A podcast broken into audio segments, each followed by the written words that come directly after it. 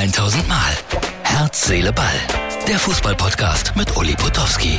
Und hier kommt die neueste Folge. Herz, Seele, Ball, das ist die Ausgabe für Donnerstag mit einem Kommentar zum Zustand des FC Bayern München von Uli Potowski. Das bin ich. Und ich behaupte, das beruhigt die Nerven. Ich esse zu viel davon. Die Fans des FC Bayern München werden auch Nervennahrung brauchen. Denn der FC Bayern ist in der vielleicht größten Krise seit 25, 30 Jahren, keine Ahnung. Ich kann mich erinnern, da hat der FC Bayern mal im UEFA-Pokal 2 zu 6 in Kopenhagen verloren. Und Sören Lerby war damals der Trainer des FC Bayern München und die standen auch ziemlich weit unten in der Bundesliga-Tabelle. Es war eigentlich noch prekärer als jetzt. Und dieses Spiel in Kopenhagen, das habe ich damals kommentieren dürfen für RTL, diesen großartigen, fantastischen Fernsehsender.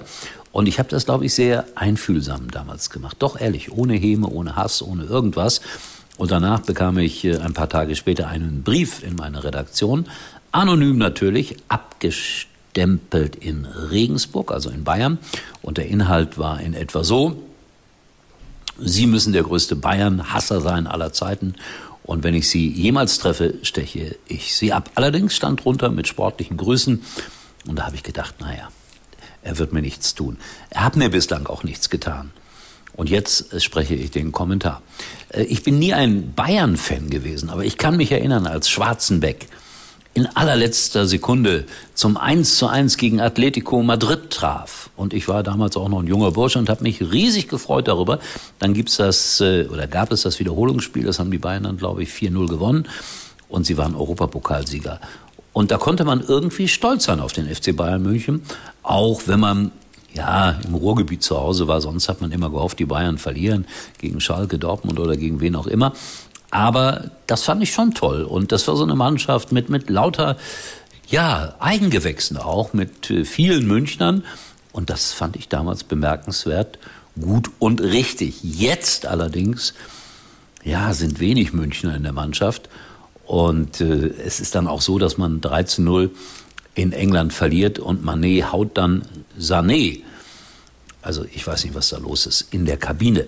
Jetzt könnte man ja behaupten, Tuchel hat nicht die Kabine im Griff. Und das ist immer ein ganz schlechtes Zeichen. Tuchel hat auch gesagt, ich habe ein gutes Spiel gesehen. Ich weigere mich zu sagen, dass das alles schlecht war.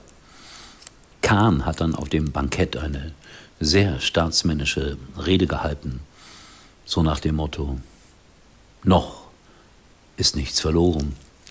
Es gibt noch ein Rückspiel. Und jetzt müssen wir zeigen, dass wir die Bayern sind und dass alles möglich ist. Mal ehrlich, haltet ihr es für möglich, dass die Bayern äh, Manchester noch aus dem Wettbewerb kegelt? Ich glaube, die Chance liegt nur bei 10 Prozent. Aber ich kann mich erinnern an Spiele, da hat äh, Mönchengladbach zu Hause gegen Real Madrid irgendwie 4-0 oder 5-0 gewonnen und dann da verloren und sie waren weg vom Fenster. Also alles ist im Fußball möglich. Was für eine Weisheit. Irgendwo habe ich dann heute auch gelesen, dass jemand geschrieben hat, oh, ist doch schade, deutsche Mannschaft und man muss doch zu den deutschen Mannschaften halten. Und dann stand da drunter sinngemäß, ich muss gar nichts. Das ist das Problem. Die Bayern machen sich gerade relativ unbeliebt. Das ist einfach so. Also es wirkt alles nicht schlüssig und nicht glücklich. Und da kriegt man viel Häme, Spott und Ärger ab. Ich hoffe, dass ich jetzt keinen Spott und keinen Ärger und keine Häme über die Bayern ausgebreitet habe, sondern einfach nur die Situation beleuchtet habe. Und die ist sehr schwierig. Und man hat da offensichtlich was falsch gemacht. Und wenn sich dann Spieler in der Kabine hauen, mein Gott, das sind ja Schalker Verhältnisse. Wo soll das denn hinführen? Und das beim FC Bayern. Dann wollte ich gerade noch gratulieren. Es äh, gibt eine Anpfiff-Kneipe auf Cala Mior, auf Mallorca in Cala Mior. Das ist äh, äh auf Mallorca, 35 Jahre alt geworden. Und äh, diese Kneipe ist benannt nach meiner damaligen, nach unserer damaligen Fußballsendung Anpfiff. Und ich finde das ganz toll, dass jemand äh, damals die Kneipe so benannt hat.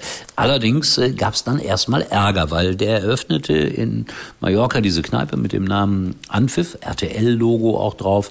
Und schon waren die Rechtsanwälte von RTL ihnen auf der Spur, um ihnen das zu verbieten. Und äh, das wäre ja irgendwie, man hätte die Marke irgendwie benutzt. Ach Leute, Entschuldigung, es war für uns eine große Ehre, dass das so gemacht wurde. Und ich habe mich dann dafür verwandt, dass es da keine Maßnahmen gibt in irgendeiner Form, schon gar nicht gerechtlich, äh, rechtlich. Und äh, dazu ist es auch nicht gekommen. Und jetzt konnte ich also hier gratulieren. 35 Jahre Anpfiff, die Kneipe auf Calamio, auf Mallorca. Mein Gott. Und ich war noch nie da. Das ist das Komische. Ich hole das nach, irgendwann mal. Ein Bild hatte ich auch mitgeschickt. Martin hat es bestimmt eingeblendet. Und ich sage, Bayern-Fans, tapfer bleiben. Und wir werden das kritisch beobachten. Herr Kahn, Herr Salih Hamicic, Herr Tuchel, Herr Manet, Herr Sané, Herr Müller. Das war's für heute und Uli denkt schon jetzt am Morgen. Herz, Seele, Ball. Täglich neu.